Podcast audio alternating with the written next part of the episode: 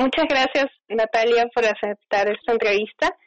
Quería hacerle una consulta, bueno, varias consultas sobre este tema de la representación de las mujeres en los cargos directivos y también de los cargos políticos, porque justo en la última semana hemos tenido pues de nuevo un tema que, que viene involucrando al primer ministro Guido Bellido, ¿no? que tuvo unas palabras eh, agraviantes contra la eh, una de las congresistas.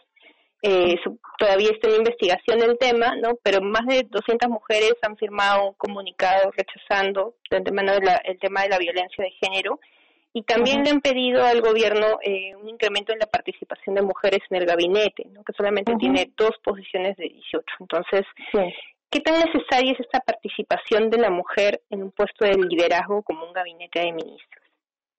Bueno, tenemos que partir de una base básica y fundamental, y que es que son la representación del pueblo, y el pueblo está conformado por más de un 50% de mujeres, un 50.5 y un 49.9 digo, cinco de hombres. Por tanto, eh, lo lógico es que también los, los, a nivel de gobierno, a nivel de liderazgo institucional, tiene que haber una representación de lo que también conforma la ciudadanía, que son hombres y mujeres.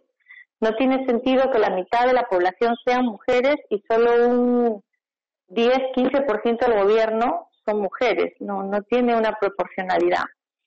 Pero además, en general, las sociedades modernas, las sociedades desarrolladas y exitosas, tienen un equilibrio en representación en, en, cuanto a género, en cuanto a diversidad cultural, incluso en cuanto a edades, experiencias académicas, experiencias profesionales. En, a nivel de empresa ya está demostrado que las organizaciones más diversas en todas esas dimensiones, es decir, género, raza, cultura, edad, son organizaciones más productivas y con más capacidad de innovación. Pues la toma de decisiones es más estratégica, aúna más puntos de vista y por tanto se lleva a soluciones eh, más complejas, mm, mejor pensadas, más estratégicas. No tiene sentido que los líderes tengan un perfil tan homogéneo ideológicamente, que es lógico si es que son de un mismo partido político, pero al menos que haya diversidad en otras dimensiones. La idea, la idea, digamos, central es que un grupo heterogéneo de personas es más fértil para, para crear, para innovar y para tener ese pensamiento estratégico que genera proyectos de, de más competitividad, proyectos eh, para sacar al país de la pandemia, para atraer nuevas posibilidades de trabajo, de empleo, nuevas industrias. No podemos tener un gabinete tan sumamente parejo. Demasiado un pensamiento muy uniforme. Exacto. No, ahí no se refleja la sociedad y la calle no se siente identificada. Como mujer no nos podemos sentir identificadas con un gobierno que solo tiene dos mujeres de 18 eh, puestos de liderazgo que conlleva. Es tanto como decir que las mujeres no somos capaces de desarrollar un puesto de esa naturaleza. Nos están negando la capacidad. Ahora, generalmente esto se produce no porque eh, no hay quizás un interés de buscar los perfiles adecuados, porque digamos que también, no sé si el sistema de cuotas sea lo más indicado, pero de repente basta con buscar el, el perfil más idóneo. Bueno, hay que tener voluntad, hay que tener voluntad política, hay que tener capacidad de eh, conformar equipos multidisciplinares, equipos diversos y no buscar un equipo que simplemente te dé la razón y, y, se condice con tus lineamientos, sino eh, el liderazgo precisamente es poder aunar distintas opiniones, escuchar y, y, y llegar a un consenso escuchando otros puntos de vista y encajar las críticas también o, o las divergencias. De acuerdo. No queremos un grupo de personas que simplemente nos hagan una oda a todo lo que decimos, ¿no? ¿Qué tan importante es el tema de la representación política también para verlo en el plano de las empresas y de las organizaciones en las cuales estuvo hablando hace mucho tiempo del tema del techo de cristal, ¿no? que las mujeres por distintas razones no podían atravesarlo para llegar hacia los puestos más altos? Bueno, es que finalmente eh, de la política emanan no las leyes, emanan eh, los lineamientos con los que luego se rige el mercado, se rige la ciudadanía, se rigen las empresas. Entonces, esa perspectiva de, diversidad de género, de diversidad de pensamiento, de diversidad de edades, de etnias, de razas, de credos, también nos ayuda eh, para, para crear políticas fiscales, laborales, de producción, de economía, políticas sociales que estén enfocadas a solventar los problemas de los diferentes perfiles de ciudadanos que conformamos la nación. Entonces, difícilmente, eh, o, ojalá que sí, pero me cuesta creer que esos 16 señores de las 18 en total puedan ponerse en el lugar de las miles y miles de mujeres que, por ejemplo, son víctimas de violencia de, familiar, ¿no?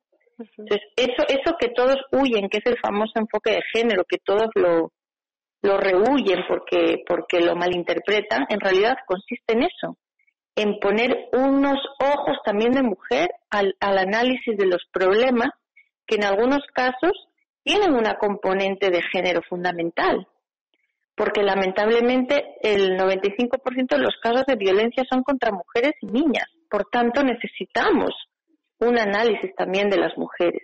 Las mujeres también estamos sufriendo de manera diferente los, las consecuencias de la pandemia en términos de desempleo, en términos de reincorporación al mercado laboral y las cifras están ahí.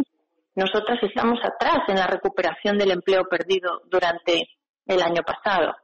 Por tanto, necesitamos de personas que se pongan en nuestro lugar y sepan eh, ayudar al gabinete y al presidente a asesorarlo también en las particularidades, sobre todo porque es un gabinete que, bueno, pues eh, em, eh, parece que se preocupa, ¿no? Por la población indígena, por la población vulnerable, por la población que ha estado relegada y uno de esos colectivos relegados históricamente han sido las mujeres, no solo la población indígena, no solo las provincias, no solo la población vulnerable, también las mujeres. Entonces, un gobierno progresista debería ser un gobierno que se ocupa también de las mujeres que se sabe que tienen unas barreras de mercado adicionales para conseguir trabajo, que tienen barreras para poder defender sus derechos, porque ni siquiera pueden poner una denuncia por violencia en una comisaría porque no les hacen caso, que ahora además tienen la carga adicional de los niños que no tienen colegio y por tanto tienen una sobrecarga de horas no remuneradas que les impide también salir a trabajar, ¿no?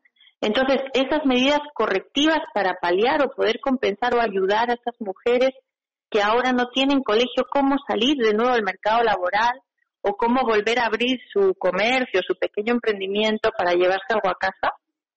Eso es un foco que creo debería tener un gobierno eh, que realmente se ocupa por, por la población vulnerable, ¿no? Porque las mujeres con la pandemia han estado en una situación de mayor vulnerabilidad que nunca. De acuerdo. Y con el tema de la pandemia también podemos decir que va a haber como un retroceso en esas pocos avances que se tenían de la participación de las mujeres tanto en el trabajo como en los cargos directivos? Sí, mira, en general eh, las mujeres en, en términos de, de, recuperación del empleo en América Latina, yo te puedo pasar, o si por si lo quieres referenciar o hipervincular, ¿no? Hay un informe que se llama Informe Especial COVID Número 9. La autonomía económica de las mujeres en la recuperación sostenible y con igualdad. Este informe lo, lo, publicó la Comisión Económica para América Latina y el Caribe, que es más conocida como CEPAL, ¿ya? Y lo que dice es que la tasa de participación de las mujeres en 2020 es del 46% versus el 69% de los hombres, ¿no? Es decir, nosotras hemos perdido más empleo que los hombres y nos estamos reincorporando más lentamente al mercado laboral en este año 2021 que poco a poco vamos consiguiendo volver a trabajar.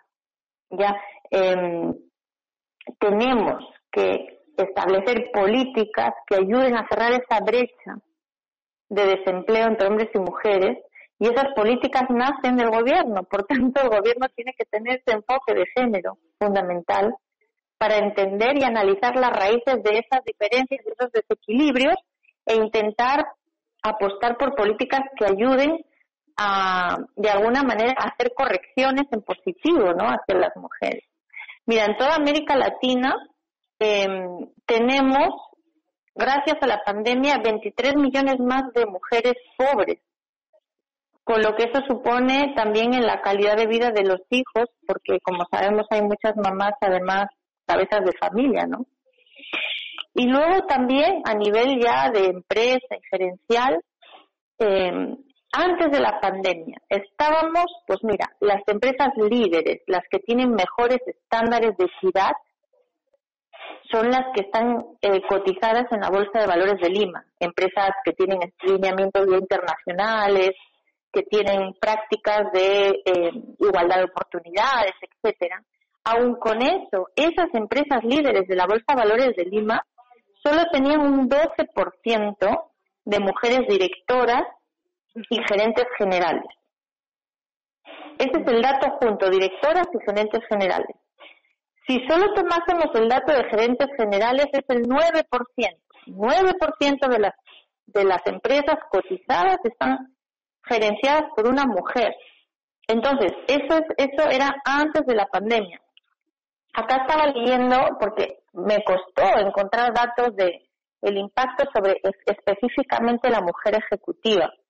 Pero por aquí encontré un informe que se llama Global Gender Gap, que lo publica LinkedIn, ¿no? Que hace informes sobre empleabilidad. y, y lo que dice es que el, el retroceso de las mujeres en puestos de liderazgo, ya gerentes generales, miembros de directorio, ha retrocedido, se calcula, dos años, ¿no? O sea, porque cada año avanzábamos un poquito, poquito, pero íbamos avanzando, ¿ya? Se ha caído la contratación de puestos de liderazgo en manos de mujeres en un 0.5%, ¿ya? Y esto, si bien no parece mucho, sí es malo porque tenemos una brecha todavía muy grande por cerrar. Entonces, si además no avanzamos, sino que retrocedemos aunque sea poquito, no vamos a llegar nunca a la paridad. Ya, ¿qué, qué industrias, ¿En qué industrias has visto una caída notable en este sentido? Sobre todo consumo, eh, medios de comunicación, eh, ONGs, que es un sector en el que trabajan muchas mujeres, sector servicios, sector eh, más? Comunicación, ya lo dije, ¿no? Sí, eso es fundamentalmente. Ah, turismo también. Turismo donde hay una presencia femenina grande. Y, y bueno, en este momento que poco a poco se va recuperando la economía, los eh, países están entrando de nuevo con sus actividades económicas, eh, ¿qué ventajas van a tener las organizaciones que efectivamente promuevan la participación de mujeres en sus puestos directivos?